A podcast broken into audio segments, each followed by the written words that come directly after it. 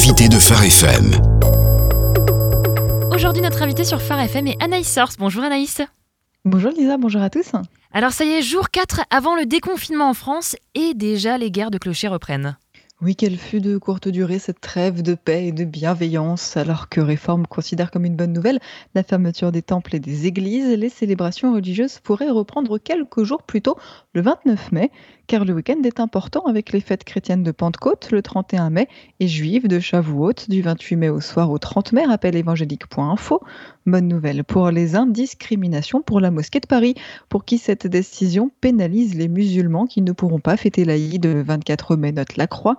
Pourtant, pour donner du poids à leur demande, hein, les autorités catholiques se retrouvent obligées de marcher de concert avec les autres religions, pleines témoignages chrétiens. Le Parti chrétien-démocrate a déposé un référé qui concerne tous les croyants auprès du Conseil d'État contre le report du déconfinement des cultes, point de famille chrétienne. En Allemagne, les offices religieux ont repris un réformé dans des conditions strictes.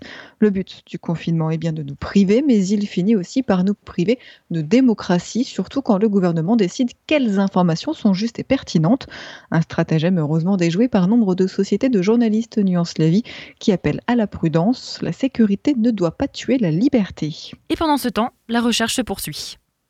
Oui, car le déconfinement est une transition risquée aux enjeux médicaux multiples, estime Réforme, qui indique que les résultats du grand essai clinique européen Discovery a pris du retard et que l'horizon de la mise à disposition d'un vaccin est encore lointain.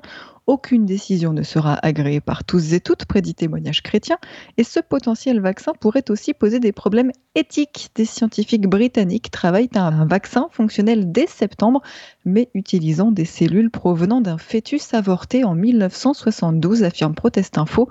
La vie rappelle qu'il faut du temps et de l'éthique pour affronter les crises.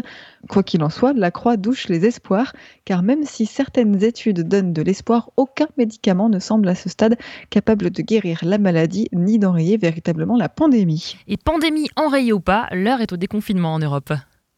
Pour Réforme, c'est le temps de la responsabilité et la réussite du déconfinement dépendra d'abord de la stricte application des gestes barrières et des mesures de distanciation sociale, plaide le pèlerin.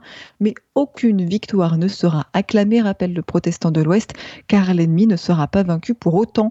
À l'école, le protocole sanitaire est si strict que certains parents craignent qu'un retour à l'école ne constitue une épreuve psychologique pour leurs enfants, estime la Croix.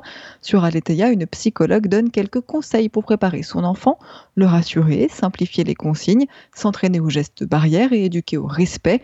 Alors que les chrétiens ont appris à faire église à domicile selon le pèlerin, les parents, eux, se sont improvisés profs à la maison et ils ont pu compter heureusement sur certains outils, notamment des cours à la télé.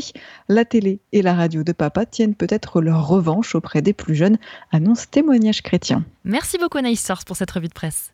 Avec plaisir. Retrouvez ce rendez-vous en replay sur farfm.com.